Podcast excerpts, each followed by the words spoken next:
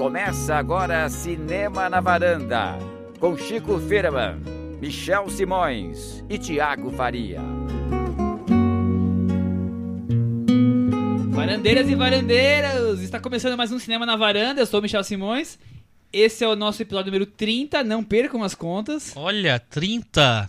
Chegamos no 30, Thiago. Naquela idade, a melhor idade, né, Chico? A melhor 30. idade, a melhor É, idade. Tá bem, tá, tá, tá crescendo esse podcast, tá ficando grandinho.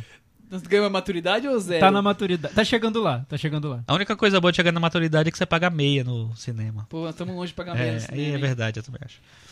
Bom, vamos lá que estamos cheios de assunto hoje, né, ô Chico? Não, diminuiu. Diminuiu?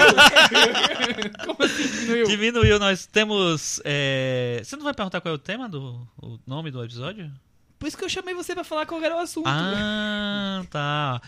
O nome desse episódio 30, né? Um episódio muito simbólico, é Fale com Elas. Por que será? Por quê, né, Chico? É um episódio, assim, fantástico, porque a gente vai falar sobre Pedro Almodova, um dos Mas mais... não é com elas? Mas Moldova e elas não tem tudo a ver? Tem, é. tem. Pedro Almodova fala muito com elas na carreira dele, não é, Chico? É verdade. Thiago saiu bem agora. viu? É, e tá falando nessa semana, né? Que é semana de estreia do filme novo dele, Julieta.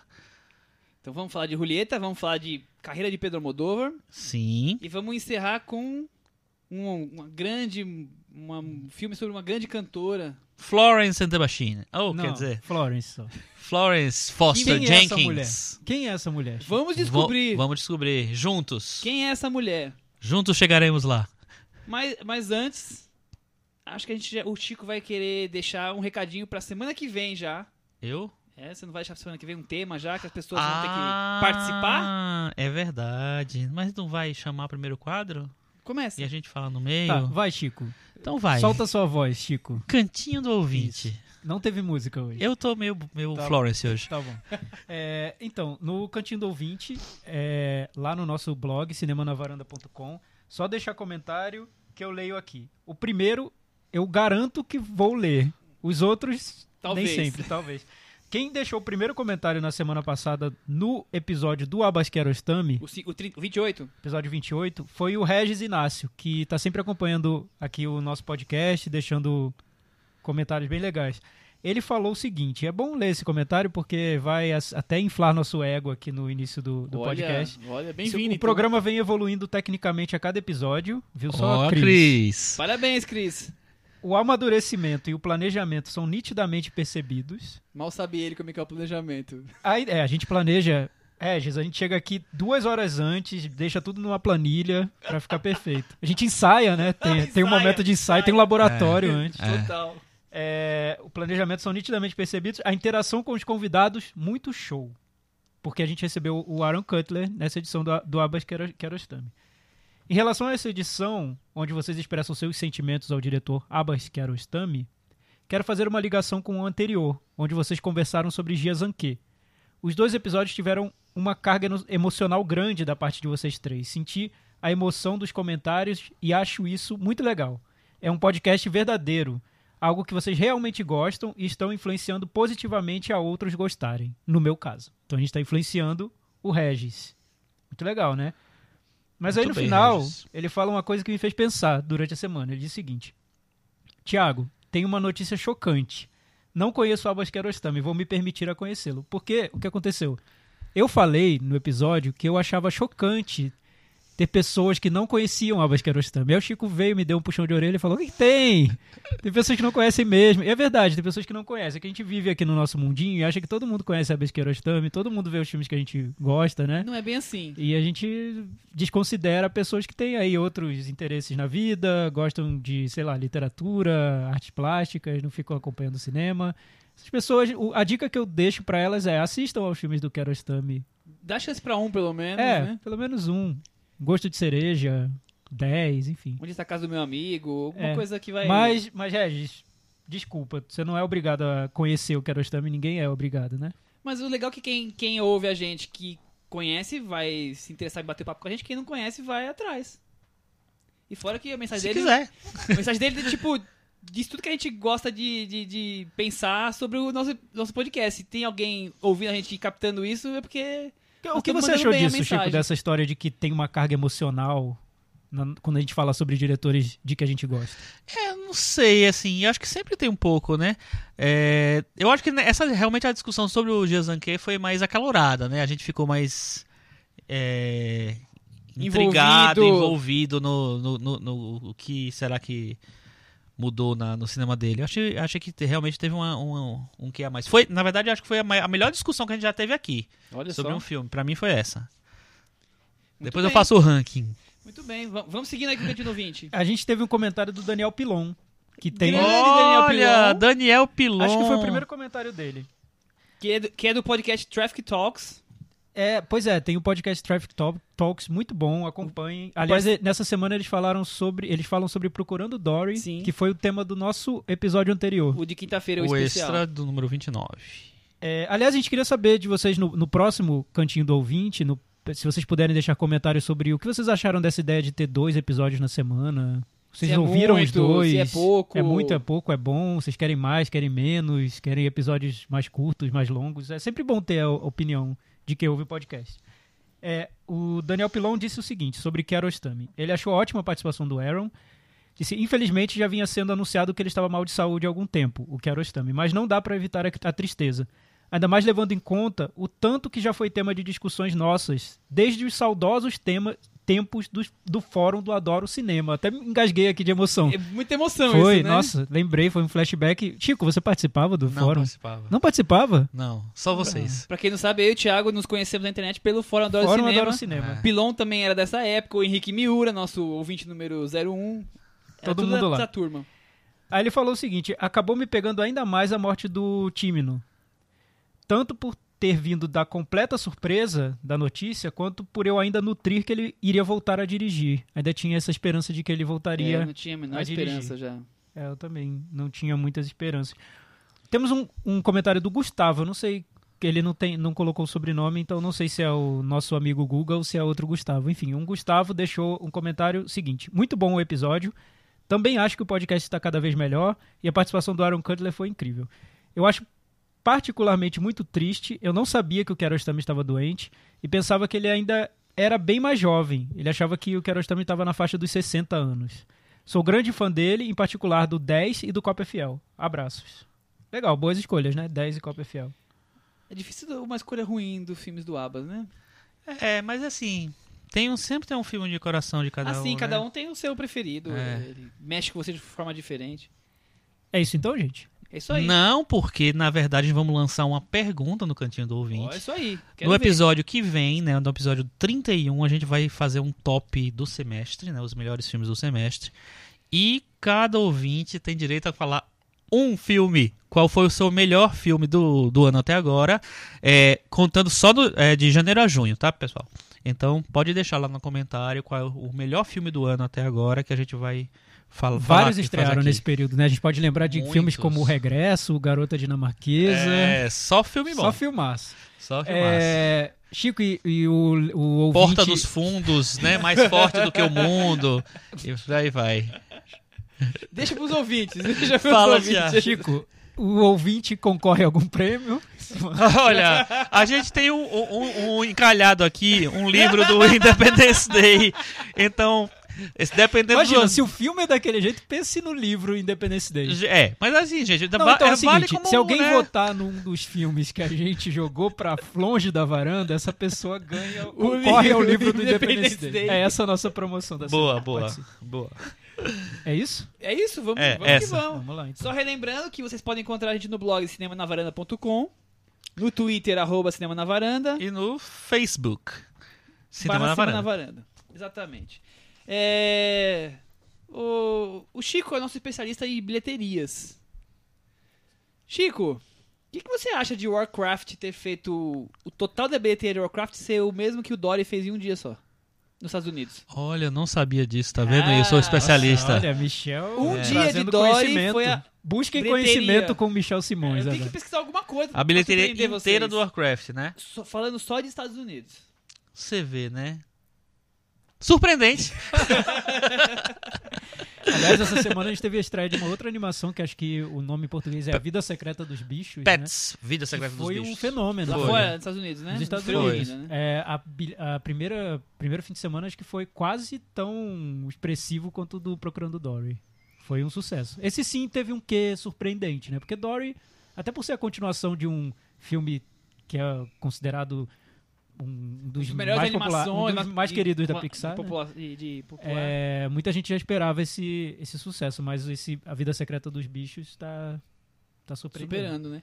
E você fal- falando agora de abas, Thiago, você se surpreendeu com as fotos que nós vimos do, fu- do funeral dele no Irã? Nossa, achei incrível aqui. Não é? Eu tomei um susto quando vi Eu aquilo. também, achei impressionante. Quem não viu, pesquisa na internet assim, foi tipo quando morreu o Ayrton Senna no Brasil. Foi. Pelas fotos, assim, não dá pra ter a dimensão exata, mas assim, era milhares de pessoas na rua com, com um pôster dele. Ou seja, se a gente tivesse lançado esse podcast lá, na língua Ia local, bombar, seria iria bombar. Em farce. em farce. Vamos fazer uma versão dele em face e a gente, a gente solta lá. A Cris vai dar um jeito de, de fazer uma. uma... Uma tradução via Google Tra Exatamente, Translate. exatamente. A Cris é nossa rainha da técnica aqui. Ô, Michel, Procurando Dory já é a maior bilheteria do ano nos Estados Unidos. Imagino.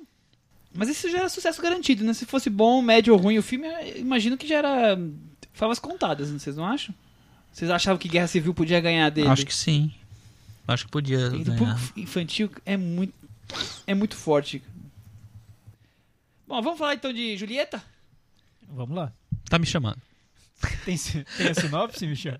Filme do Almodóvar, que estreou no Festival de Cannes, com críticas mornas para boas. Sinopse. Julieta é uma mulher de meia idade, prestes a se mudar de Madrid para Portugal para acompanhar o namorado. Tem um encontro inesperado que evoca um passado esquecido. Nossa. É isso? Nossa. Mistério, suspense. Consegui e- manter zero spoiler, vai. Hoje no É. Supercine. Os filmes do Almodóvar poderiam passar no Supercine, tem- alguns deles. Poderia, não. Acho que quase todos eles, porque eles sempre têm essa, essa brincadeira com o suspense, né? Suspense e o melodrama dele, o são melodrama. praticamente figuras constantes, não? É, exatamente. Assim, eu- ele, ele, ele faz essa linha, né? Ele, ele trafega por isso, por, por essas duas coisas. Chico, a gente aqui, quem acompanha o podcast, sabe que você gosta do filme anterior do Almodóvar, que é o Amantes Passageiros, que é aquele filme mais galhofeiro do Almodóvar, aquele Almodóvar de várzea, né, gingado, aquela coisa... Apertem o cinto, o piloto É, subiu exato. versão. Aquela zorra total do Almodóvar, é, zoeira do Almodóvar.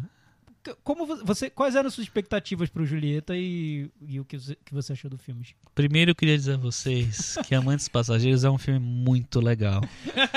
então, tô nem aí pra ninguém, pra, pro povo que fica xingando Amantes, é, Amantes Passageiros.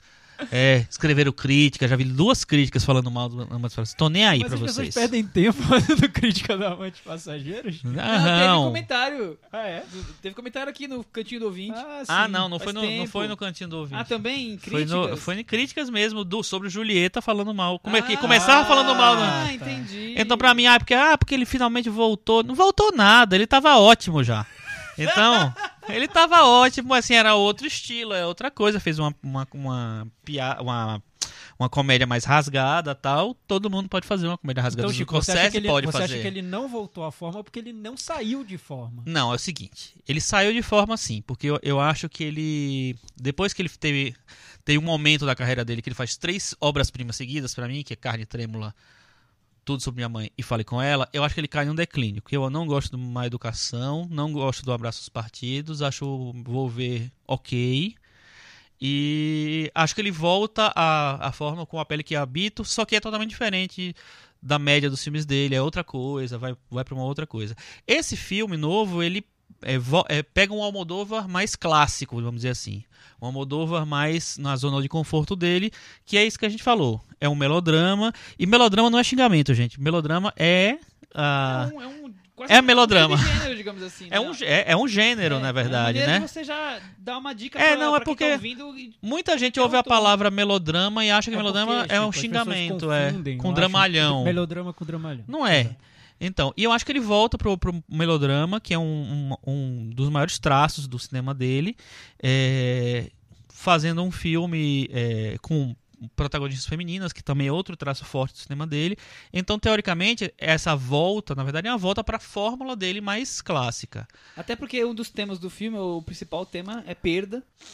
Que Exatamente. Tá em, que tá repetidamente em vários filmes dele, né? Sobre Minha Mãe, A Pele que Habito, Fale com ela. Fale com ela, Vou Ver. Carne e Trêmulo, todos têm. Então a perda é uma coisa tá sempre se repetindo no- nos filmes dele. Isso não, não é ruim que se repita, é só uma característica. Então é isso, assim, eu não acho que ele, que ele tá no melhor momento dele, mas também não acho que ele tá num momento fraco como alguns filmes dele pra mim são. É, Chico, eu achei legal você falar do, do A Pele que Habito, porque eu acho que nesse filme foi o momento em que o Almodóvar foi para uma zona de desconforto total, assim, em relação ao estilo dele.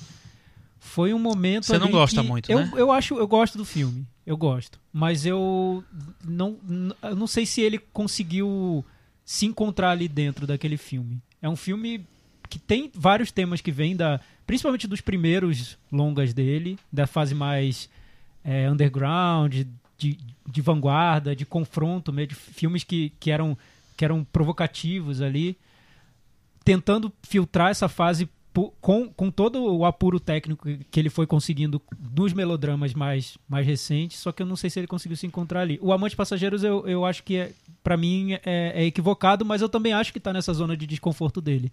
Ele não queria fazer o filme amodovariano que todo mundo esperava dele. É, então é engraçado isso, é, porque ele tentou do- dois filmes, concordo com vocês, tentou dois filmes em sequência serem totalmente distantes do. Totalmente não, mas bem distantes do que ele fazia.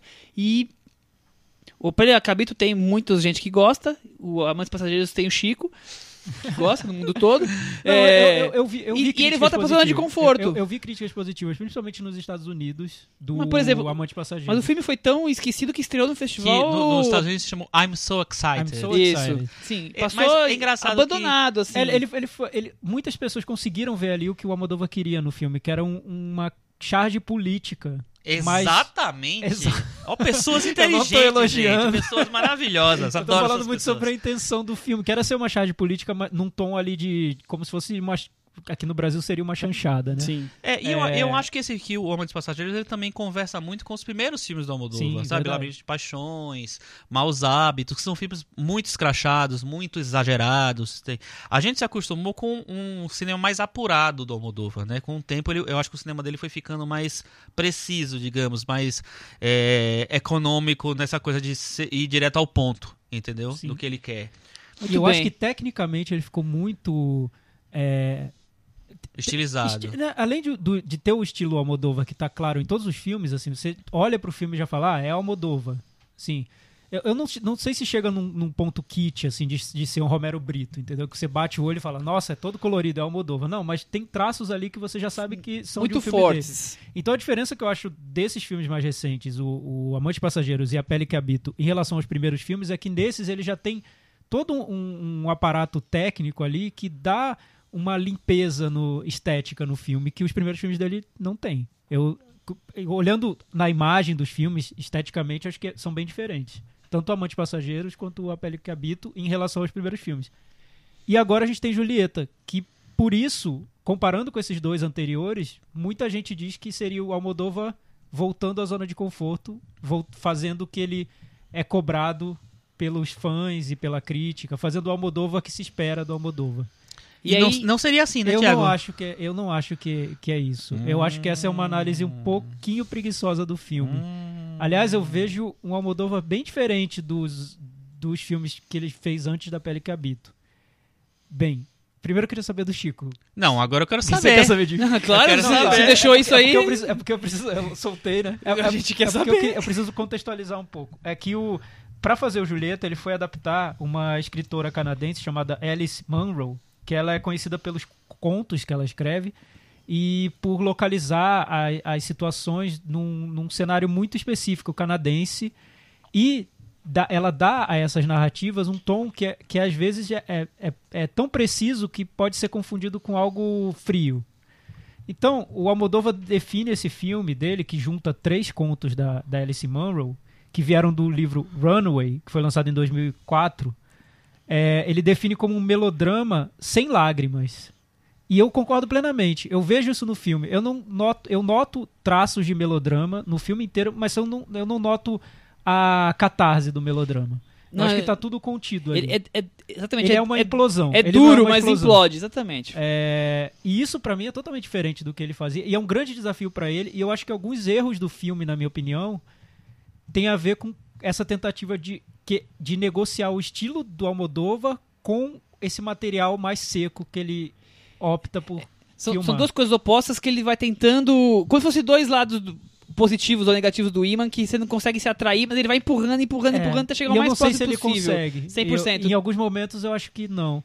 Em alguns momentos eu noto que ele força o Almodóvar no, na narrativa, quando, não- quando parece até um penduricalho no, no filme, assim.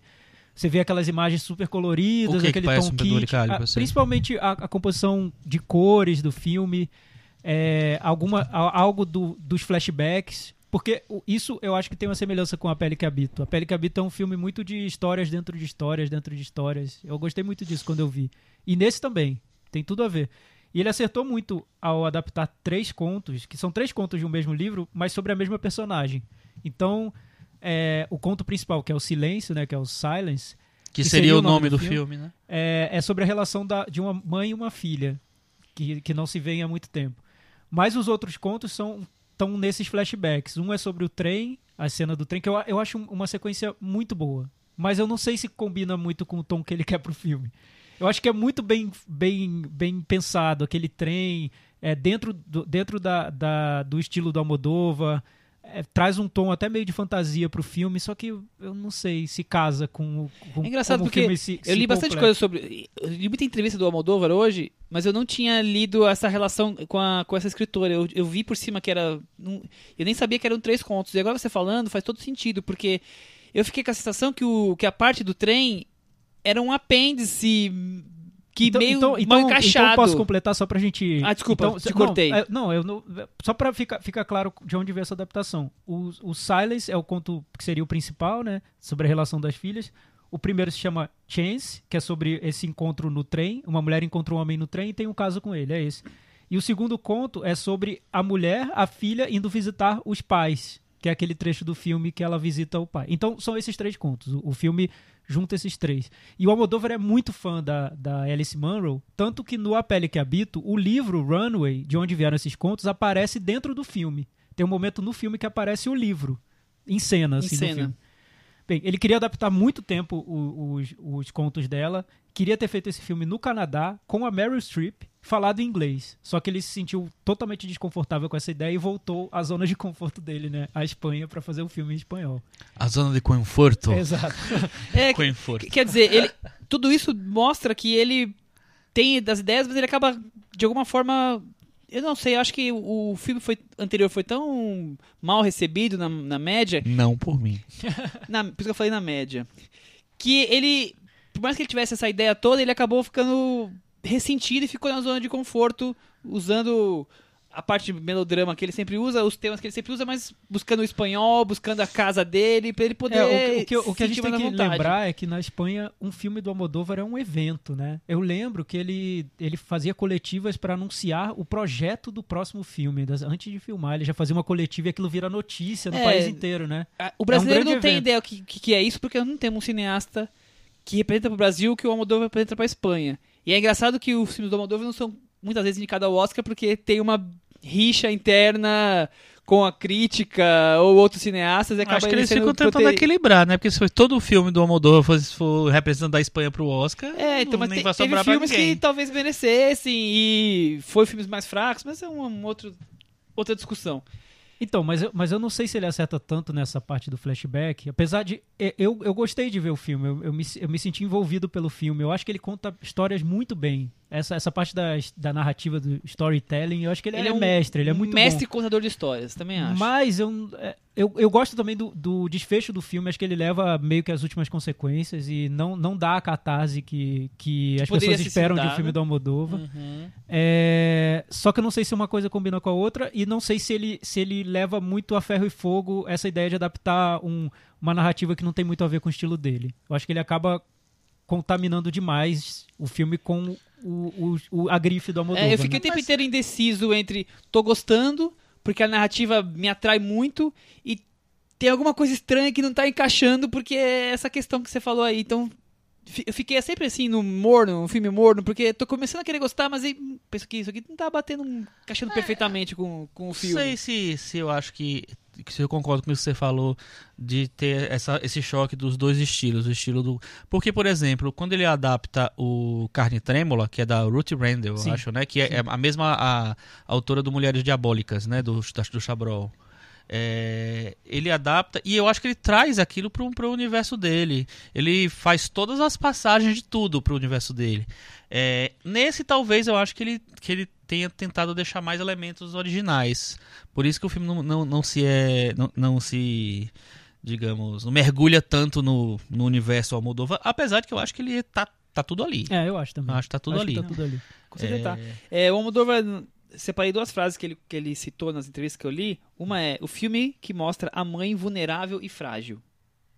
A Sim. ideia que ele queria colocar no filme. A outra era a dor exige descrição. É isso que a gente falou. Normalmente os filmes do Nunca Almodóvar... exigiu nos filmes É, dele, né? agora Então, tá exigindo. Agora tá E- exigindo. Essa é a grande diferença. Em vez de ser extravagante, ele tenta fazer uma coisa contida, coloca a descrição na dor. Ele, ele tentou um caminho diferente dentro do próprio, do mesmo cinema dele, né?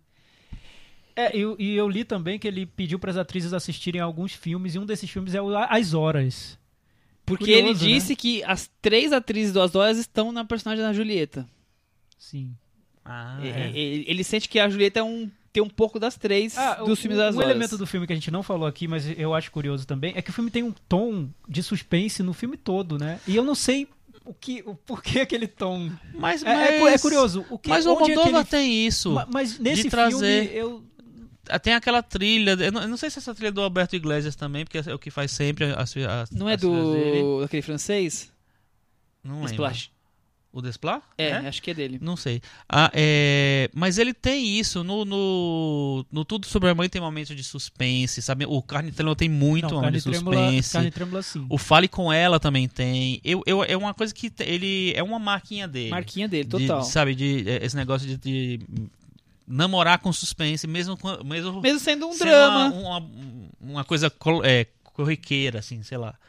É, ele tem isso, realmente. Corriqueira não, né? O drama dessa mulher não é muito corriqueira. Não, corriqueira que eu tô falando assim, uma coisa do dia, da, da- da- do cotidiano da pessoa, sei lá.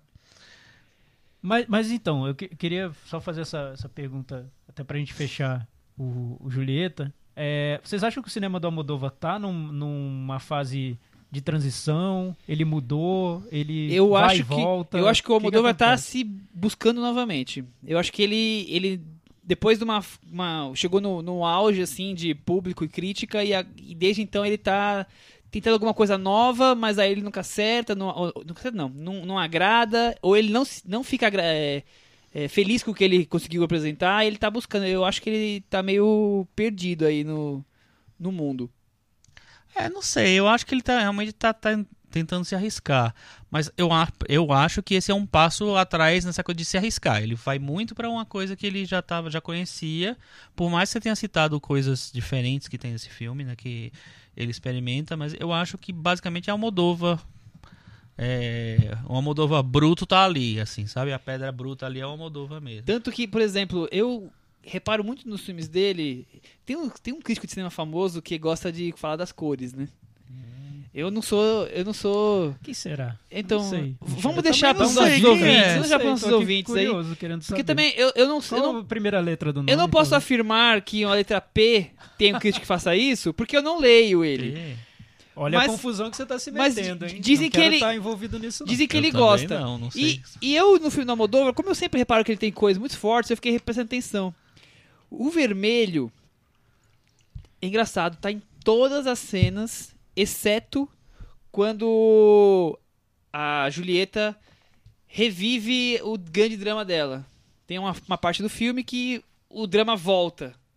Naquela parte, somem os detalhes em vermelho, que, que você podia ver numa tampa de garrafa, no batom, no, no brinco, numa parede, num sofá. em- Sempre tinha uma coisinha vermelhinha. Eu ficava olhando, cadê o vermelho? Ah, tá aqui, tá aqui. Tem uma sequência de cenas que some exatamente nesse, nessa fase da, da atriz. Da, da atriz não, da, da personagem. Na minha sensação é como se fosse assim, o drama contido dela tá ali até na ausência do vermelho, que é uma coisa tão característica do filme do Almodóvar. É.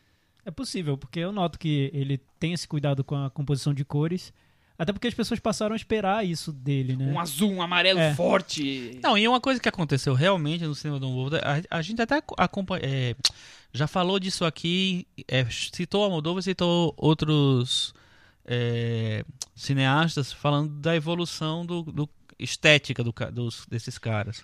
E o Almodóvar é isso. Ele começou com aquele né, leque absurdo de cores e de coisas, e ele foi combinando e o negócio foi ficando super sóbrio, por mais que tivesse cores fortes envolvidas, tal, não sei o que lá. No O Tudo Sobre Minha Mãe é um filme que explode de cores, mas assim, tá tudo muito bem, do- bem dosado ali. E acho que ao, ao tempo, ele- eh, com o tempo ele conseguiu ter um domínio maior dessa paleta de cores dele. Até porque nos primeiros filmes era um exagero, exagero, né? Mas a gente vai falar daqui a pouquinho. É, e é interessante, assim, é, voltando a falar do Julieta, que tem uma coisa, além do, do, do estilo ter voltado um pouco mais para o Almodóvar mais clássico, é, tem essa coisa do visual também, porque boa parte da história se passa é, numa época em que é, boa parte dos filmes do, do Almodóvar se passa. Então, você vê a Julieta Nova com aqueles brincos, tá, não sei o que lá, parece que ela tá num, num, num Kika ou num Mulheres É, à Beira do isso também. Né, Ele aproveita o flashback pra, pra voar, né? É, Vamos pra- fazer o Almodóvar. É, É um flashback dele próprio, né? Do- Do, Exatamente, cinema assim. dele. e é, é- é, do elenco normal do Almodóvar só tem a Rossi De Palma, que tem um, um papel pequeno, mas Nossa, até eu, eu- importante. gosto desse- do papel. Mas é um papel É. almodovariano Claro, da- é. do, Mas do início dos anos 90. Mas, assim. É. mas ela tá muito contida, né? Eu acho que seria Tá, mas acho até o cabelo composição- branco, é, sim. assim, mas, eu acho que a composição. Não sei, é, uma atriz que, que de- deixa a composição já naturalmente Forte. muito forte, né? Mas eu acho que ne- é- é- essa exigia um pouco mais dela. Porque tem uma virada grande. Virada grande não, mas uma virada grande em relação aos outros personagens que ela sim, fazia. sim. É, Eu não sei se foi em Cannes ou se foi nas primeiras sessões na Espanha, que quando ela aparecia, as pessoas aplaudiam copiosamente. Eu li em algum. No meu país, alguma coisa eu li que falando mas se disso. aparece a Rossi De Palma, você não vai aplaudir, Michel? Eu vou. Eu aplaudiria. Eu vou ver a plateia inteira efusivamente e talvez eu não esperasse isso. E o outro que é, também já fez ah, é, outros filmes do Almodóvar, na verdade só fez o Fale Com Ela, não lembro se ele fez outro.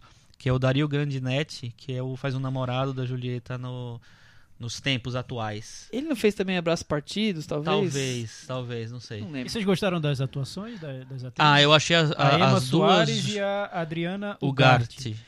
Eu achei Eu que elas conseguiram me dar a sensação de ser a mesma pessoa mudando de idade É, só. sim. É, isso, Eu- isso- eu essa unidade foi boa. o mesmo mesmo. tom, assim. É. Isso pra mim foi um. Foi É mais dis- assim, chamou a, atenção. A Emma Soares, que ela a, a, a- é, o papel faz a Julieta mais velha, ela é muito boa. Ela, desde o começo o papel já exige que ela seja boa mesmo. A outra não, parece uma menina bonitinha, tal, não sei o que lá, mas depois quando tem a virada da personagem no, no flashback, exige bastante dela, e ela é muito boa também. Não, eu gostei bastante. Meta varanda? Meta Varanda, E aí, Chico? 7. Pra mim também, sete. Olha só. E pro Michel, 2. Pro Michel. pro Michel 6. Olha! Isso quer dizer o quê que o Michel... 67 pra, pra Então ele Julieta. Fica na varanda, Fica, né? fica Viu? com louvor, Chupa inclusive. Festival de Cannes. É. Desprezaram o filme bom do Almodóvar. É? Não, é- A gente ouve dessa, desses rumores de festivais, a gente acha que tá tudo lá, não tá não, né? Tem que ver o filme. Não, tem que ver o filme. Mas eu, eu fiquei com a impressão. Eu, eu, eu gostei o quanto que eu tava achando que as críticas tinham gostado. Eu fiquei com essa impressão. É. Que era, era ok, mas mais pra amor do que pra Lembrando ótimo. que Julieta foi exibida em Cannes no mesmo dia do, do Aquarius. Ah, Aliás, foi no uma mesmo sessão dia, né? atrás do- da Foi. outra. Foi a sessão antes do Aquarius, né? Tanto que eu li algumas críticas falando, ah, depois de ter visto o Aquarius, eu nem mais lembro de Julieta, que saiu da minha memória. Teve. Mas foi a sessão anterior. Teve quem falou isso mesmo. Muito bem. Muito bem, então Almodóvar entra bem aí na nossa, nossa meta varanda. Estreia do Almodóvar aqui no Cinema na Varanda. hein? É, e aí vamos aproveitar que a estreia dele é um, é um diretor tão grandioso, assim, tão brasileiros, amado. né? É. Vamos acho, falar mais que dele. tem dois diretores que acho que entram uh, na, na vida de quem Thiago começa a ser rou- cinéfilo. roubar minha fala. Continua agora. É, Eita. E que começa a ver muitos filmes e, ai meu Deus, eu amo cinema. Aí compra um, um Sharp e sai andando na Augusta.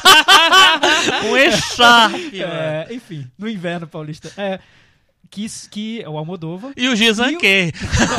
e o Woody Allen, que são Aham. dois diretores que são Ele- sempre citados Ele pelo roubou minha público. fala. Quando Ele o público fala. entra na cinefilia, né? É, eu acho que esse é o ponto. Quando a, Adentra a cinefilia. quando a gente o começa- Sharp. a pessoa quando começa com a sua Sharp entrar, começa a descobrir diretores e não mais seguir só os atores. Sua Sharp, não tô conseguindo processar. Mas vamos lá. É, as pessoas começam com quem? Com o Almodóvar, com o Woody Allen, com o Scorsese, com o Spielberg. São os nomes que, que te Mas acho abrem que o Almodóvar e Mas, o Allen é, estão além, porque eu- são aqueles diretores que trazem uma carga de, De- de inteligência. são diretores autoral, inteligentes. É. os outros talvez não, Isso. não tragam É. essa sensação no começo. O Almodóvar e o, e o Woody Allen são vistos primeiramente como arte. Né? O Scorsese, filme grande Filme legal, filme, bom filme, sabe? É um cara que faz filme né, de macho, tá, não sei o que lá. Mas não, Almodóvar. Mas o pro- Almodóvar e o é- é- eles fazem arte, só que é aquela arte que te emociona. Isso. No- que, que deixa você entrar no filme, né? Não, não é aquela coisa o- cifrada, né? O único problema é que as pessoas entram, e muitas pessoas vezes nunca entram e saem. param aí. E param aí. Parem Almodóvar e, não- o Woody Allen. Nada contra, Exatamente. tem filmes ótimos Isso, deles. isso que eu ia falar. Você pode achar o Almodóvar um dos melhores cineastas de todo o tempo, você pode achar.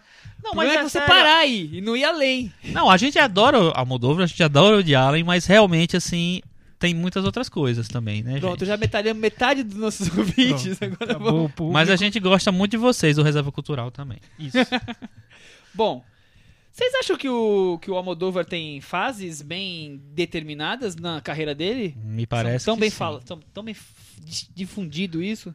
Eu acho que tem. Três Também fases, acho que- quatro mais, que que Eu não, Ah. eu admito que eu não parei pra pensar nisso. Ó, porque eu eu, fui acho- pego de surpresa É. na discussão sobre Almodóvar. Mas atenção na é. conversa do eu consigo WhatsApp, né? pensar na Não primeira fica fase. pensando. É. Eu consigo pensar numa primeira fase que vai até antes de Mulheres à beira de um ataque de nervos, que é uma fase mais radical dele. É, É, então, o, Wikipedia divi- divi- tem alguém que no Wikipedia que foi lá e dividiu de uma forma que dividiu em poucas fases. Eu, eu até dividiria até em mais, mas ele dividiu exatamente assim. A primeira fase como sendo desde o primeiro filme até o Matador? A Lei do Desejo. A Lei do Desejo. Depois a consagração internacional, que seria de Mulheres à beira ataque de nervos até A Flor do Meu Segredo. E depois a maturidade artística a partir de Carne e Trêmula. É, eu já acho que a Flor do Meu Segredo abre a Abre. maturidade artística. Eu também Eu acho. também acho. Porque é um, é um melodrama já num outro tom, é, é bem mais sutil. Ele não combina com É. Kika, com de salto Não alto, que combina, são não as combina. comédias. É, e eu acho que o. Eu acho que tem uma quebra no meio E aí. eu acho que depois do, do Fale Com Ela vem uma outra fase que é... A decadência. Não vou, não, não vou dizer da decadência, do mas... conforto, do, do, do- da acomodação. Ou assim. do, do, do irregular. É. Porque ele já não. Ele faz um filme que agrada mais a A, desagrada a B, aí vice-versa, enquanto que aquela, aquela fase de, de carne e trêmula até fale com ela é, agradava quase que gregos e troianos. É, eu, não- eu, ah, eu acho que tem essas fases mesmo, mas pra mim elas um- são um pouquinho diferentes, assim. Eu acho que o, o A Lei do Desejo é um filme mais maduro do que a primeira fase dele. Já é uma transição pra essa segunda fase, na verdade. Porque A Lei do Desejo é antes do Mulheres Sim, à Beira, sim. né? Mas o Mulheres à Beira tem esse... é, internacionalizou o cinema dele. né? É, mas eu não acho que o Isso- isso- é tão local, né, também, apesar de tudo, ele é tão, né, Ele, espanhol. ele fala pro mundo, mas ele. ele É, Mas o Mulheres à Beira de. Ataque de Nervos foi um sucesso. Não, eu Foi, sei, eu foi, sei. foi o grande sucesso Foi. que, que é, concorreu ao a Oscar carreira dele, né? tal, e- enfim. É, E o A Lei do Desejo é um filme pra, muito de nicho, né? É. Até hoje é, É. um filme de pro público nicho. e bem essa, específico. e essa essa fase intermediária que é antes do dele ficar maduro, né, com a Flor do Meu Segredo, é muito irregular, né? Porque ele tem filmes mais densos, mesmo sendo loucos, tipo Atami, e, te, e filmes menores, é, que também é um melodrama super melodrama mão mesmo assim, que é o de salto alto também. Então ele vai meio patinando um pouquinho ali. É, É, você nota zona- zonas em que É. essas fases vão. é, tem, tem transições entre as fases, Uhum. né? Não, é- não é nunca uma ruptura muito, muito, muito forte. Eu, eu acho ainda que a ruptura Mulheres à beira de um ataque de nervos e a ruptura da Flor do Meu Segredo são, são, são marcantes, assim. Eu acho que elas. Pelo menos eu, eu lembro Mulher, o Mulheres à beira de um ataque de nervos, não. Que era o início dos anos 90. Eu fui ver depois do, do- da estreia e tudo. É 88, na verdade. 88, né? É. Mas acho que. Não sei se Talvez tenha início chegado no Brasil 90. em 90, não sei. Mas o, eu lembro do impacto provocado por A Flor do Meu Segredo. Era um filme que as pessoas falaram: Meu Deus, isso É. não parece Almodóvar. Aham. Ele tá- e muitos falaram nessa maturidade do Almodóvar Uhum. quando estreou A Flor do E, Meu e Segredo. vocês acham que a carreira dele, principalmente nessas fases até Fale Com Ela, foi numa crescente, não de qualidade, é mais em questão de fazer sentido... Tipo, o próximo caminho faz todo sentido que foi um filme com tal tema ou com tal jeito. É, que eu- as eu não- eu não rupturas- sei se fe- rupturas também combinam. E É, você combinam. olha assim e faz, forma um quadro assim que faz sentido, É, harmônico. Eu, eu acho que até Fale Com Ela eu noto uma curva de, de maturidade. total. é, Isso, chegar à maturidade. Também acho É. que ele vai crescendo assim em E maturidade. eu lembro que na época que, que os filmes estrearam, o Tudo Sobre Minha Mãe, Fale Com Ela e... Ai, Carne. Trêmula? E Carne Trêmula. Aham. Muita gente falava, nossa, esses talvez essas, essas seriam as obras-primas do Almodóvar. E hoje, pelo menos eu tenho certeza. Eu falo, esse, Também essas são as acho. obras-primas do Eu, Almodóvar. espero, eu espero né? muito que ele faça um outro filme como esses três, porque são filmes incríveis. E eu acho realmente que ele, ele caiu muito. Eu não sei se foi porque ele tentou outros caminhos, como a gente falou, porque ele tentou se arriscar. Por exemplo, o, o, o Má Educação, muita gente gosta. Eu não gosto. Eu acho um filme que ele. Eu não sei se é porque ele é, ele é muito autobiográfico, né? Ele, pelo menos na época. Ele, ele fala que isso. muito dele ali no personagem. E ele ficou meio cheio de dedos, de tocar em coisas que eram meio profundas dele. Ao mesmo tempo ele achava que estava revelando as coisas e na verdade estava indo só até o meio do caminho. Então é um filme que eu achei que me- ele me parece desconfortável no Mas filme. Será também porque é o filme mais masculino dele? Assim, com personagem, personagens Mas, mas, masculinos. mas eu, eu consigo entender o que o, que o Chico fala e é a impressão que eu tenho de uma educação. Eu não, não gosto tanto assim. Eu acho que é um filme que não se resolve no que, Uhum. no, no que seria o potencial dele. Tudo, tudo que tá ali pensado naquele filme, que seria um filme muito de, de sentimentos muito fortes, de lembranças do diretor se colocando ali na, nas lembranças dele, algo autobiográfico, e aquilo, quando o filme termina, parece que não tá lá. Então, Exatamente. a má educação Eu- não é a prova que ele, ele consegue é, colocar a alma feminina no filme e a alma masculina ele não consegue. Não, não Também? acho não. Eu- A Lei não? do Desejo é um filme masculino e eu acho um Olha, filme Carne muito bem Trêmula, resolvido. Eu acho que tem personagens masculinos É. muito bons. Eu acho Tudo que a bem. Carne Trêmula ele equilibra bem os dois lados. Tô querendo botar assunto É, sabendo. Você é, pô, você é agora da polêmica. não- né, não quer dizer que eu penso isso. Não, né? claro É. que ele fala muito, ele trata muito bem de, das personagens femininas, né? É um Uhum. universo É- que você nota é onde que ele- ele, onde ele ficou gosta- mais famoso. é, enfim. E não só, eu não, não- acho que muitas vezes falam que ah, o diretor que lida, fala sobre o universo feminino, sobre as mulheres, eu acho que ele filtra muito isso pelas experiências dele no cinema, né? Com as divas do cinema, essa referência que ele tem do melodrama, as mulheres dos melodramas, é tudo é tu- tem, tem um filtro cinematográfico no, nos filmes dele de referências também. Eu não tem, tem uma não noto tão tanto um realismo assim, tão- mesmo nos momentos mais mais pé no chão, eu não noto tão tão o, o realismo. realismo vem travestido do mundo Almodóvar exagerado. E eu lembro que o Fale com ela, o, o plano final do filme é num cinema, não é? Eu não lembro. Eu tenho quase certeza. Eu, eu- eu tenho algumas histórias pra pra contar pequenininhas aqui sobre coisas que aconteceram em filmes do Almodóvar. Vou Começar com Fale com ela. Eu fui numa sessão num cinema em Guarulhos, no shopping de Guarulhos, na época que estreou. A sala tava meio vazia. E quando acabou o filme, um- atrás de mim tinha um casal. E o cara mal-humorado, detestando o filme. E no final, ele levantou e aplaudiu, começou a berrar. E aí, um- mas era A pra berrar? provocar, pra provocar a namorada. Ah, tá. Ah, E, do, do ah, sei lá, umas oito poltronas pro lado esquerdo, tinha um casal de senhores. E aí o senhor achou que era um aplauso justo pela Verdadeiro. obra e começou a aplaudir, dizer que era Ah, maravilhoso. E, e o cara fazendo diálogo de provocação. Foi... Um provocando e outro aplaudindo E outro- sinceramente. exatamente. eu vi e falei com ela na mesma sessão da morte que Marta Suplicy e Supla. Olha só. Ou não, e João Suplicy, desculpa. Marta Suplicy e João Suplicy- João Suplicy. Hoje em dia eu não entraria nessa sessão. Mas tudo bem, vamos lá. Quais são as outras histórias? Não, outra coisa que, eu, que é- também é engraçada, eu. Como foi na abertura aqui, eu também fui um dos que comecei com o Almodóvar, quando eu comecei a ver filmes. Almodóvar foi um dos que eu fui primeiro correr atrás dos filmes, DVD em locadora, assistir filmografia. E um dos que, eu, que acabou, até por. Não sei porquê, mas que eu peguei por último foi a. Foi a Lei do Desejo. E aí eu lembro que eu fui assistir a Lei do Desejo. Eu morava com a, com a minha mãe, com o meu irmão. Você chamou mãe, irmão? Vem Não. todo mundo pra sala. Não. Não chamei. Ah, Mas pena, eu- pensei que fosse. Eu aluguei, cheguei em casa, botei o play. Minha mãe tava lá, alguma coisa na cozinha, e sentou do meu lado no começo do filme e falou: ah, Eu vou assistir o filme com você. Eu falei, acho que ela vai gostar muito. Ela falou: Não, eu vou assistir. E aí começou a ver. E aí o começo do filme, Antônio Bandeiras, um outro ator, pega daqui, pega dali. Deu dois minutinhos, quando a coisa ficou bem pesada, ela falou assim. Acho que eu vou dormir. e saiu fora. assim. O desejo não é. né?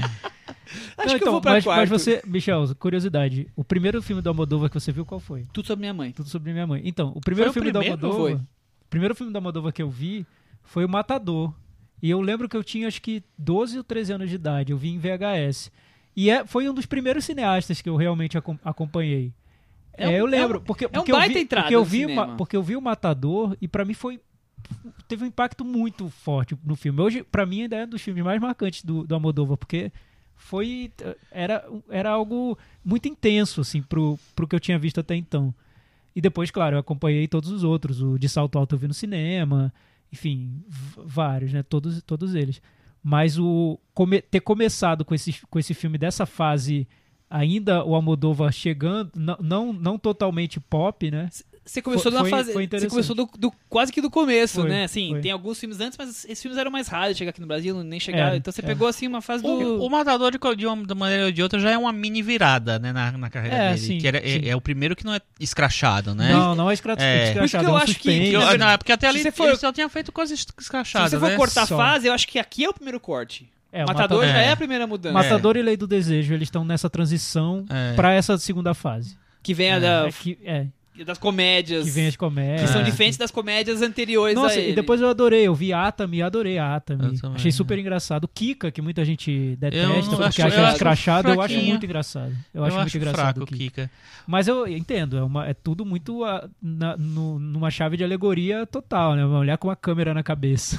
É, não, a Andréa Cara Cortada, que eu nunca esqueci esse nome da Vitória Abril, é maravilhosa. Maravilhosa. Saudade de Nossa. Vitória Abril me deu agora. Vitória hein? Abril por onde anda, né? Por onde andará? Vamos fazer uma matéria, né, Cris? É, meu primeiro no cinema foi o de Salto Alto. Agora eu não lembro se eu já tinha visto algum VHS. Eu acho que não. Foi por volta de 94, 95. de Ele Salto é de Né, 91. não, Salto Alto estreou- estreou, estreou, Ah, estreou em tá. 93 Não sei no em Maceió. Tá. Então É, eu é acho que deve ter demorava pra estreado em 92 no Brasil. Só tinha cinco salas de cinema em Maceió em 93. Cinco salas em 93. Na verdade tinha seis, aí fechou uma. Nossa, que tristeza. É. Aí você percebe como eu sofri, né, gente? Você é um E aí, mas é isso, mas eu acho que eu vi o de salto alto. Foi na época que eu tava me- realmente me interessando mais pro cinema e tal, aí fui atrás deles. E o, o- acho que o Matador era. Só, só existia em VHS naquela época o Matador e Mulher, Mulheres à Beira, Sim. talvez o Atami. Eu vi E o Matador em Atman? VHS, eu aluguei VHS. É, eu aluguei. Eu também. VHS. Mas Eu foi também. depois de tudo sobre minha mãe. É. E já que a gente falou ampassando de, de todos um pouquinho, ou de quase todos, vamos falar um pouquinho mais das obras-primas dele, que estão falando aqui. Carne Trêmula, Tudo Sobre Minha Mãe, Fale Com Ela. A gente bateu o martelo que são essas três. Eu É, entendi minha- minha- aqui o meu- o que é meu a melhor top- fase dele. É, sim. já, é, já é o top 5? Seria- Ainda o não, meu- ainda o meu- não. O meu top 5 mistura filmes de várias fases dessas que o, que o Michel falou. Até porque eu, eu entra aí minha, minhas experiências, por exemplo, o Matador tá lá no alto tal. Mas o meu preferido dele é o Carne Trêmula. É, foi o filme que, pra mim. É, eu, eu entendo quem diga que fale com ela aperfeiçoa o que ele começou no, no Carne Trêmula, mas eu acho que Carne Trêmula já tá tudo lá.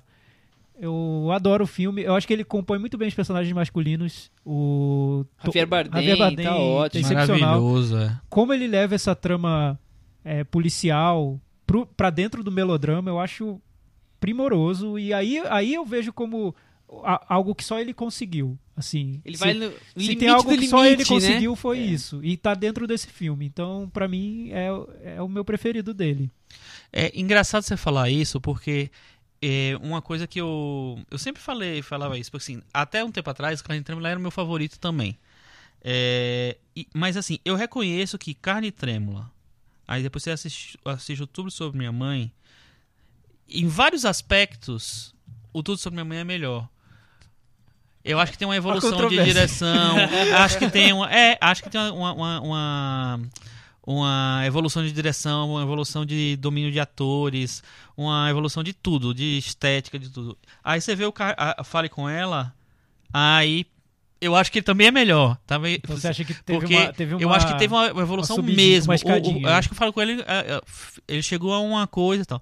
Só que na época, eu falei com ela, me incomodou muito. Foi um filme que eu achei muito.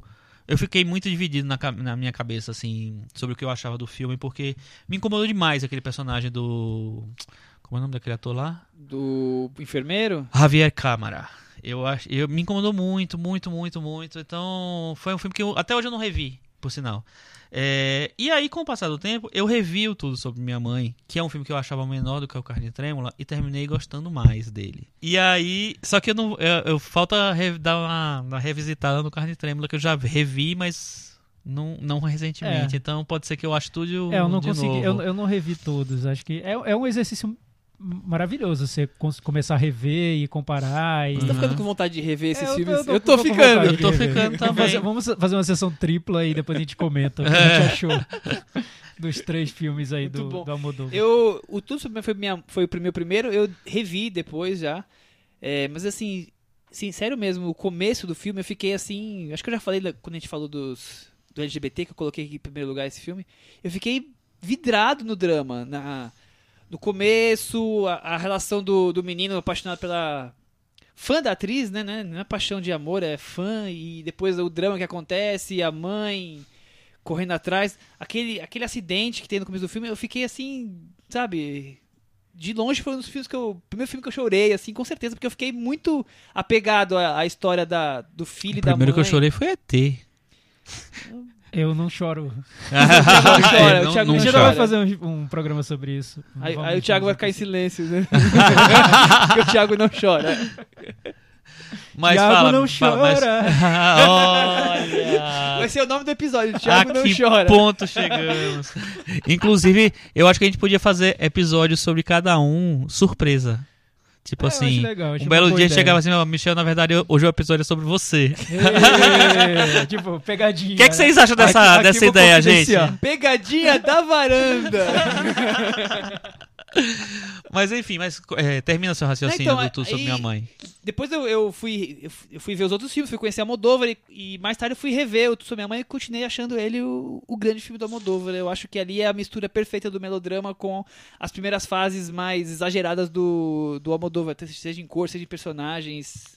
Ali junta todo mundo, como se fossem dois rios que se encontram, o Rio Negro e Solimões ali que se encontram. Eu acho, eu, eu acho Rio Negro e engraçado. Amazonas que se encontram. Eu acho engraçado. Não, Rio Negro e Solimões mesmo, que formam Amazonas. Então é isso. Mas eu acho engraçado, é, porque realmente o que você falou é verdade. No Tudo Sobre Minha Mãe, por exemplo, tem várias coisas que acontecem no filme, tanto na história, como no jeito de apre- é, aproximar os personagens, que se fosse nas, primeiras comédias, ia, ia ficar pela ah, brincadeira do Almodóvar, juntou duas pessoas aqui, nada a ver e tal. E aí não, é, nesse filme tá uma embalagem séria, só que ele consegue dispor os personagens de uma maneira que tudo bem se a, a Cecília Roth em- em, é, achou uma travesti, uma a, a atriz que era a, fã do a, a- a ídola, né, vamos dizer assim, ídola Do entre aspas, filho. tá? do filho e a outra lá que é a Penélope Cruz. É, cabe tudo, sabe? Tudo coube, nada ficou aparecendo É quase a É. Mágico, Mágico de Oz versão, por aí. versão É, Almodóvar. e ainda teve aquela outra, aquela outra senhora é, loira, que foi que é a, uma atriz veterana que faz também. É, é muito legal, assim, isso. É, perceber. O que, o que é mais legal de acompanhar a carreira do Almodóvar é perceber que realmente As ele nuances. teve uma, evolu uma evolução de linguagem, de estilo, que depois foi por água abaixo. Não, quer dizer. Não, não não, foi. não, foi foi. Tô brincando, abaixo. tô Mas- brincando, mas gente. O, que, eu- o que eu noto que até hoje é que é um, um diretor que criou um, um estilo muito marcante, Um que universo, esse estilo né? virou o- correu o risco de virar uma grife, que eu acho algo superficial, banal e replicável, né? Mas ele ficou meio que refém. ele, pró- ele próprio tenta é, Driblar testar, isso. é, testar essa, é, esse estilo dele, colocar à prova esse, esse estilo, né? Isso eu acho bom. Sempre que eu assisto um ao filme dele, até esse último, o Julieta, durante a sessão, eu tava pensando, nossa, é, é interessante ver um diretor que já provou que é muito bom, tem o domínio total da técnica, sabe? É um grande diretor de, de cinema. ainda se aventurando num, num território que ele não conhece Quero também. algo novo, quero Sim, diferente. Isso, isso eu sim. acho muito legal, muito bom.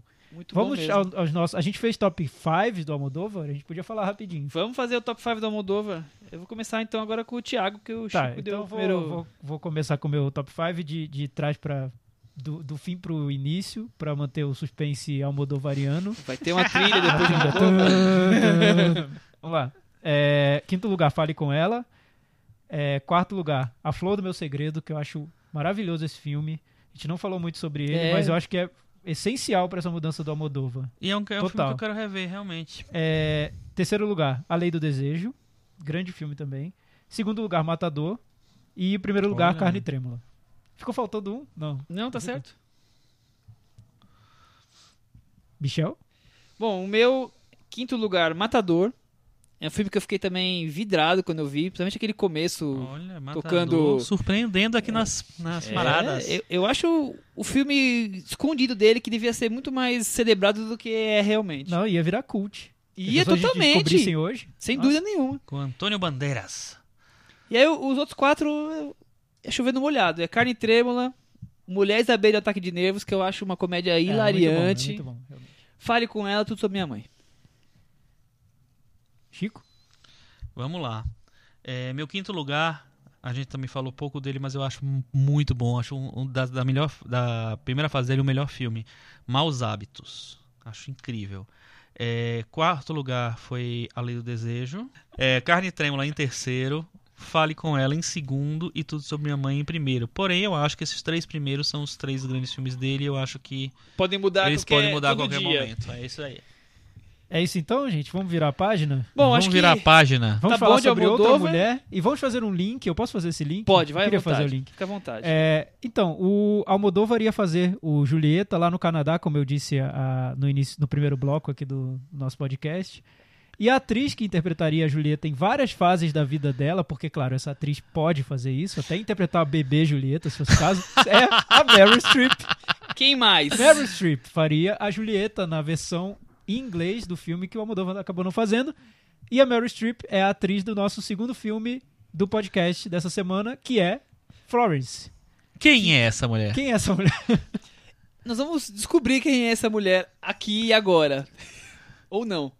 Um filme dirigido pelo Stephen Frears. E aí, Stephen Frears? Nós não vamos longe, porque nós já falamos muito de Pedro Almodóvar hoje, mas... Mas é bom citar alguns filmes, Isso porque com falar. certeza você já viu algum filme do Stephen Com Frears. certeza Com vocês certeza. viram Stephen Frears no cinema ou em casa com Alta Fidelidade, Filomena, Ligações perigosas. Minha Adorável Lavanderia. Herói por acidente. Tá vendo? E por Tem- aí vai. E por aí vai. Por aí vai. Tem mais uns três ou quatro E bem tem também umas coisas bem bizarras que ele fez, né? Tem.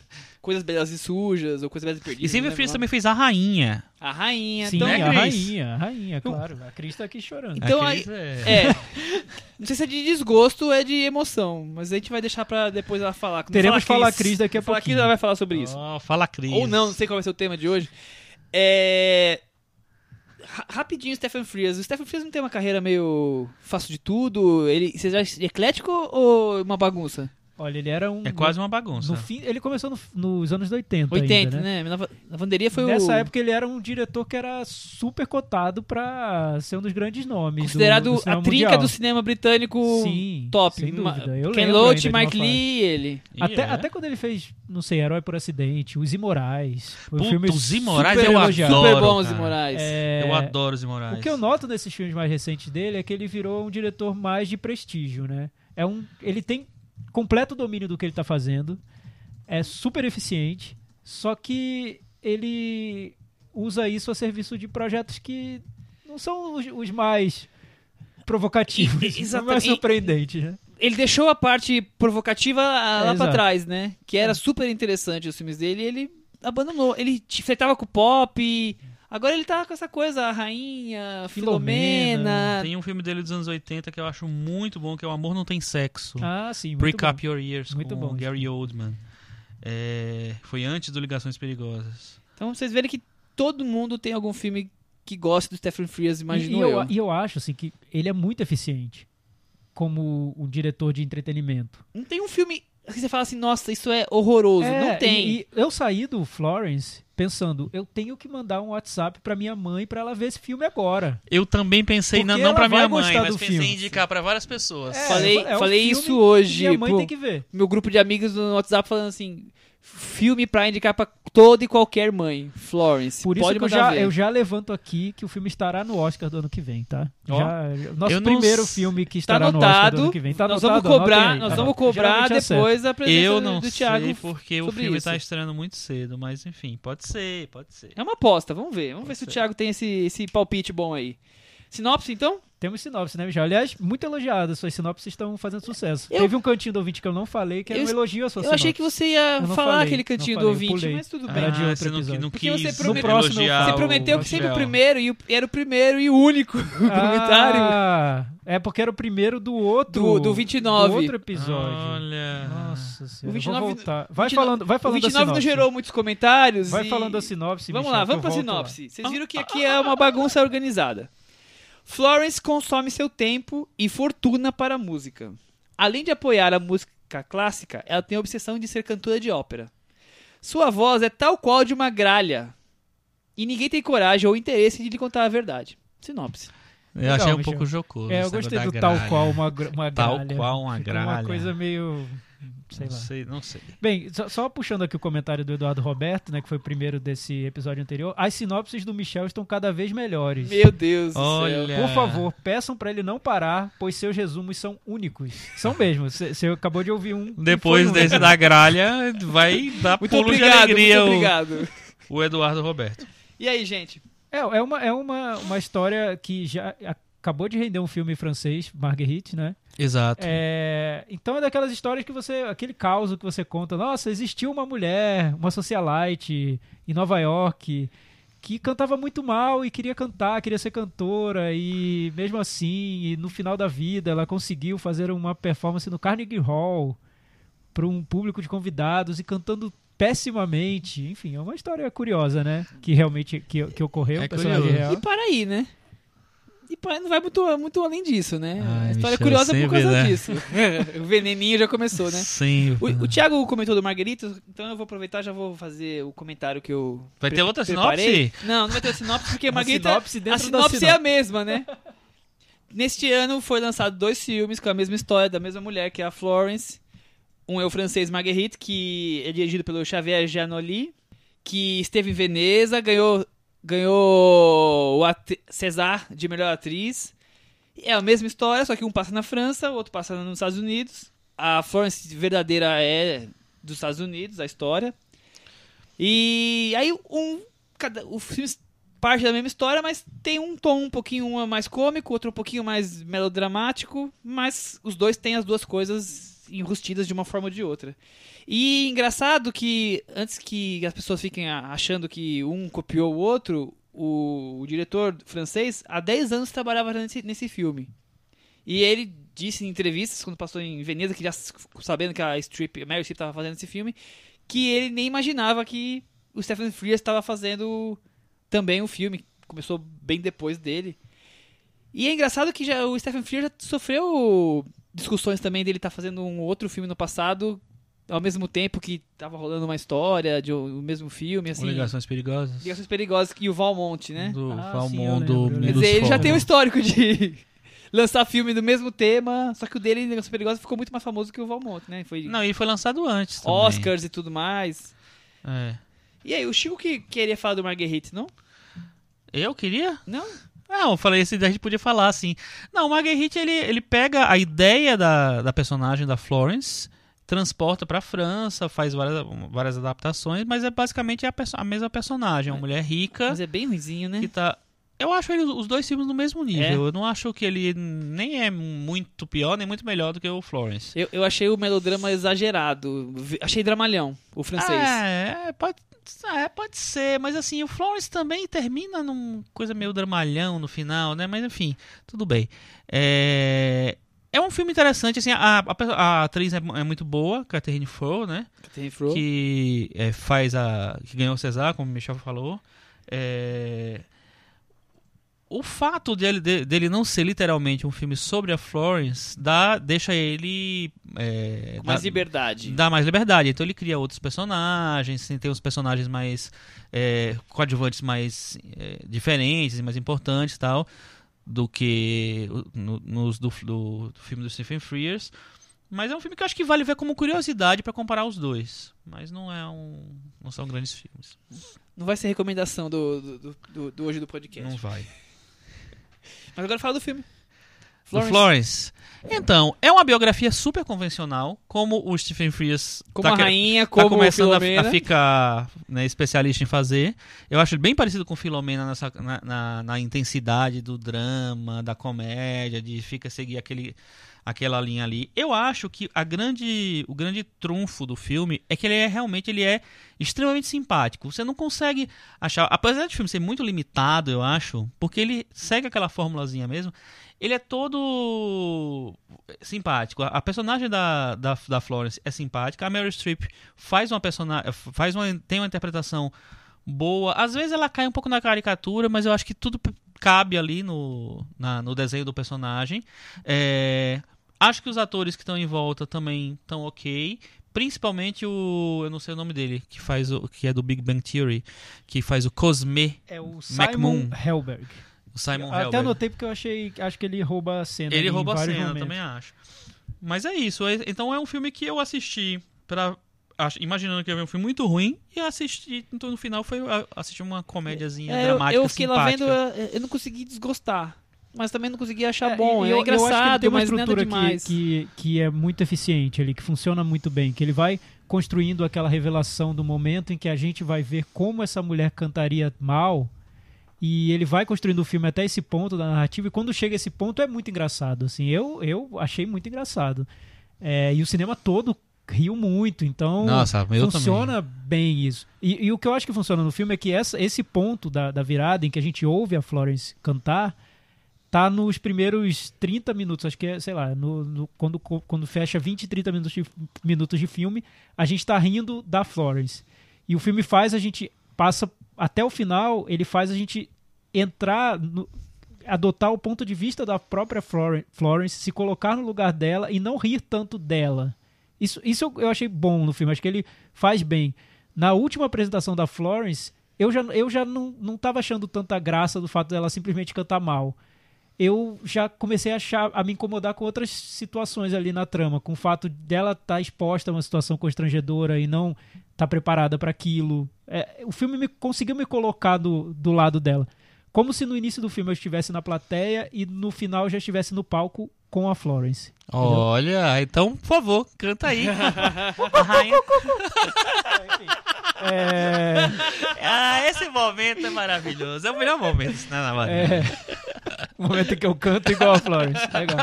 É, Mas, eu concordo com você. Mas, concordo mas com calma, você. é, eu queria falar. O problema que eu vejo no filme, eu não gosto tanto do filme, porque ele acaba diluindo toda a trama num estilo. É como se fosse uma animação Pixar. No, mas das mais simplesinhas. A assim. mais. Procurando eu acho, Florence. Eu acho, é, eu acho que a, a- a Pixar já conseguiu um, um, um- um nível ali de. Tem camadas de sofis- mais sofisticadas que esse filme. Porque isso que o Chico falou me marcou muito pra mim na sessão, que todos os personagens são adoráveis e muito adoráveis. É tudo muito fofo, é tudo muito muito é, simpático. Não- os personagens, a, a personagem da Florence, ela não tem um um traço ali de comportamento um pouco negativo, assim, ela, ela, é, ela é rica, ela se cerca de pessoas que, que garantem aquele, aquela ilusão pra ela. O filme é como se fosse um adeus Lenin da, da música erudita. Ela, ela tá ali cercada de um mundo de fantasia, então Dá dinheiro pra todo ela, mundo. ela acha que canta bem. Todos estão explorando a Florence de alguma maneira, mas ainda assim o, o filme consegue transformar todos esses personagens em personagens adoráveis. Assim, o marido a- explora a Florence, o, o pianista tá lá tirando o sarro dela pelas costas, costas. porque quer o dinheiro dela. E ela é uma mulher que sabe que, que não canta tão bem assim, mas quer, quer viver aquela fantasia porque ela é uma mulher com milhões de privilégios naquela realidade. Então, assim, não são personagens 100% adoráveis, mas eles são tratados como personagens acima de qualquer suspeita. Nesse né? ponto, o Marguerite é um pouco mais honesto. Os personagens que, que usam, os mesmos personagens que você acabou citando, eles não são adoráveis. Eles são humanos, digamos assim. É, se aproveitam, não- mas esse eu são não vi tanta humanos. humanidade. é. A humanidade que eu vi tá na Nesse é interpretação totalmente da, assim. da, da Meryl Streep, assim, fale o que quiserem dela e tudo, mas eu acho que ela dá uma, uma humanidade pra personagem. Ela consegue criar camadas ali que a personagem em si não tem. Eu não vejo isso na, na, na narrativa, no roteiro, mas eu vejo na interpretação dela. Acho que ela faz bem. Mas eu, eu senti falta. Terminou, quando terminou o filme, eu falei, poxa, eu queria tanto ler uma, um- uma narrativa um pouco mais detalhada sobre essa personagem, como ela tratava a, a equipe dela. Ela era boazinha Queria desse fazer um, jeito? queria ver um filme indie com a Jennifer É, um Jason filme Lee indie. fazendo o papel, Exatamente. né, o, Porque- sei lá, o Jim Jarmusch Porque dirigindo. fica aquela sensação de que ela, ela é muito mais excêntrica do que tá o, o filme colocando, É, né? e, o fi- e o filme usa a história dela pra criar um conto de fadas, assim. Esse é o e, ponto. e o que eu acho até interessante o tema, porque o tema é esse tema da ilusão que se cria quando você tem o poder e você tem essa permissão pra s- fazer o que você quiser e ser quem você quiser, porque você criou aquela barreira de, de co- como uma blindagem ao, ao seu redor. E isso a gente leva, pode levar para nossa vida, para o dia a dia, né? A gente, certamente a gente conhece pessoas que que acham que são escritoras e que não escrevem tão bem assim, mas são cercadas por pessoas que a- a- as bajulam, né? Chefes que, que não são tão bons, mas que tem vários funcionários que vão tratá-lo super bem, vão criar essa ilusão de que ele é bom porque precisam do dinheiro. Enfim, a gente vive isso no dia a dia, os É, privilégios, né? O- o- Mas a autocrítica, né? Que É, muita a gente falta não de tem. autocrítica, é, É. criar Mas essa ilusão da. Eu acho também que pode poder. ter uma coisa meio até sincera ali, porque eu acho que o fato dele, dele se aproveitar, os personagens se aproveitarem dela é, financeiramente, de estarem lá porque o principal motivo é o dinheiro, eu acho que. é, não sei se ela era assim, mas ou, se a- o filme tra- é, transforma ela numa personagem tão adorável que as pessoas realmente passam a gostar dela, apesar de estarem ali para ganhar dinheiro também. Então, porque o- no filme, é, é, pelo menos no personagem do pianista, eu acho que isso fica claro, porque ele começa como um cara completamente amoral, que acha ridícula a voz dela, sei o que lá, e ele tem uma virada em que ele diz assim, não, vai lá, você vai cantar, vamos cantar junto, vamos subir no palco, entendeu? E me É, pareceu mas muito... aquilo ali me, me pareceu pareceu- um truquezinho de É, roteiro. me pareceu muito. Mas o final é. do filme todo. todo, todo o- toda a meia hora final do filme. Porque ele não, ele não queria tocar no Carnegie Hall por causa que ela não cantava bem. E depois ele dá esse truquezinho de e, roteiro. sério, eu, eu não quero dar É. spoiler, porque ainda não passou na, na tela quente. Ainda mas não, segura. é, eu, se eu gostasse de alguém, se eu gostasse da Florence, eu jamais deixaria a Florence passar por uma situação constrangedora daquela. Jamais. Eu viraria pra ela e falaria, não vai. Não vai fazer. Sim. Se eu gostasse verdadeiramente dela. Então, assim, eu tô tirando desse conto de fadas que é o filme, que tudo bonitinho, tô trazendo pra Então, minha vida. pra vida Mas eu, tô, particular. Sim, eu jamais eu, deixaria, Eu tô achando jamais. que, que funcionou da maneira que... É, Tanto é que a gente tá funciona. falando aqui. Ficou bonitinho, E- ficou e cômico, engraçadinho. Uma coisa que eu até tinha escrito uma frasezinha no Facebook, um comentário rápido quando eu vi o filme, que eu tinha visto Marguerite um dia antes. É que assim, por mais que os filmes sejam simplórios, que se- eles não, não, não ofereçam muita coisa além. Aliás, tudo é muito óbvio no nos filmes, né? As, as situações dramáticas, as situações cômicas, tudo é muito óbvio no filme. Eu acho que eles, o- os dois filmes olham pro, pra personagem, pra Florence, pra Marguerite, com a- uma admiração. Eles não, não ficam tirando onda dela o tempo inteiro. Eu acho que é, por, é, a on- a- tirar onda fica meio é, é meio inevitável porque ela canta mal e é, é ridículo ouvir, é engraçado ouvir você e tal, mas eles têm um carinho pela, pelas, pela protagonista, nem eles não estão ali só pra zoar com ela. Eu acho É. que isso é, isso é legal. E acho que tem um filme. carinho pela, pela arte mesmo, né? Pela, Uhum. pela música, que é uma coisa que, por exemplo, a gente tava falando do filme do Porta dos Fundos, que é um filme sobre cinema, mas que eu noto um total desprezo pelo Sobre cinema, cinema. né? Uhum. E nesse não, eu noto que o filme gosta da personagem porque a personagem gosta de arte, né? Defende a música, gosta Uhum. da cultura, defende os artistas e tal. É esse o caminho É uma, que o é uma filme encontra pra que gostar a gente dela. falou é, aqui que tá- além dela ser uma wannabe cantora, é. ela era uma mecenas, ela bancava o clube de música, ela bancava Grandes autores que todo mundo É, gostava. por aí, vai. É uma patrona, né? E É. no filme nós temos a participação do Hugh Grant. Participação não, ele é o. Ele é o. Vai ser indicado ao romântico, Oscar de digamos assim. né. Faz É, o, e temos um Fala, Fala, Cris sobre Fala isso. Cris, vamos aproveitar e trazer o Fala Cris, né, Cris Lume? Olá, tudo bom? Não, então, Fala Cris de hoje, eu queria contar pra vocês que a Inglaterra tá viúva e não é da União Europeia, da Escócia de nada, é do Hugh Grant. Ou de um Hugh Grant, porque o Hugh Grant tá com 55 anos. Aquele episódio da Divine Brown já faz mais de 20, por exemplo. Faz mais de 20. Nossa. Pra você aí que nasceu nos anos 90 e não sabe sabe, vale, vale uma Brown gulgada, porque parece que foi ontem. E agora ele tá numa carreira em que ele faz mais filmes, assim, ele é o inglês nos filmes americanos. Como, assim, ele é o britânico, o cara excêntrico, do, do estereótipo do inglês nos filmes americanos. Ele não é mais não faz mais aquelas comédias românticas inglesas, tipo Quatro Casamentos e um Funeral. Aí, filmes que consagraram simples- é, ele, os né? filmes que consagraram ele de fato. É, para as fãs do Bridget Jones, esse ano ele não vai estar no Bridget Jones, ele foi substituído por um americano, que é o Mac Dreamy, que é o Patrick Dempsey. Então não tem o personagem do Daniel Cleaver, que é um dos personagens também mais famigerados dele. E eu tava lendo um artigo muito interessante no The Guardian falando disso mesmo, que as comédias românticas inglesas perderam muito e foi porque ele não faz mais, assim, e porque não se conseguiu criar um, um, um cara com a mesma projeção que ele. Porque os caras tipo Benedict Cumberbatch, Ed Redmayne ficam mais interessados em filmes grandiosos, em, exatamente, em ganhar, ganhar Oscar e tal. Tom Hiddleston tá mais interessado em pegar a Taylor Swift. E aí você não tem os caras das comedinhas. E roubar o martelo do Thor. E o que esse artigo fala que eu achei interessante é essa tentativa dos ingleses de criar um novo Hugh Grant e que está muito frustrada até agora. Eles citaram alguns nomes. Foi o Paul Bettany, que hoje faz o Visão no- nos Vingadores, num filme que eu adoro, mas eu admito que é uma bomba, que chama Wimbledon, o Jogo do Amor, de 2003, que é um filme da mesma produtora que fez os filmes do Hugh Grant, que é o Working Title. O filme, assim, você claramente percebe que era um papel pro Hugh Grant, e acho que era mesmo, só que ele não aceitou fazer, achou que não, não, não rolava, não fez. E aí botaram o pobre do Paul Bettany lá. Mais recentemente, o, o filme do Richard Curtis, que é o cara que sempre dirigiu e roteirizou Notting Hill, Simplesmente Amor, Quatro Casamentos e um Funeral, que são os filmes do Hugh Grant, eh, lançou um filme em 2013 que é o Questão de Tempo.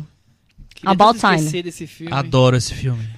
E aí eles colocaram o General Hux, o Domhnall Gleeson, pra protagonizar. Que é o filho do Brendan Gleeson. Exatamente. E não também ele não a carreira dele não tá apontando pra esse lado. Ele até faz um parzinho romântico no Brooklyn, mas não é pra esse lado. Outra pessoa que eles também tentaram emplacar nisso, mas que não tem nada de galã, é muito mais comédia, é o Simon Pegg, que faz ali uns papeizinhos engraçados, às vezes faz uma comédiazinha romântica ou outra, Desencontro Perfeito, Um Louco Apaixonado, mas também ele é- eu acho que ele é mais pra comédia mais escrachada logo mesmo, né? Ele tá mais pra Mr. Bean do que pra Hugh Grant.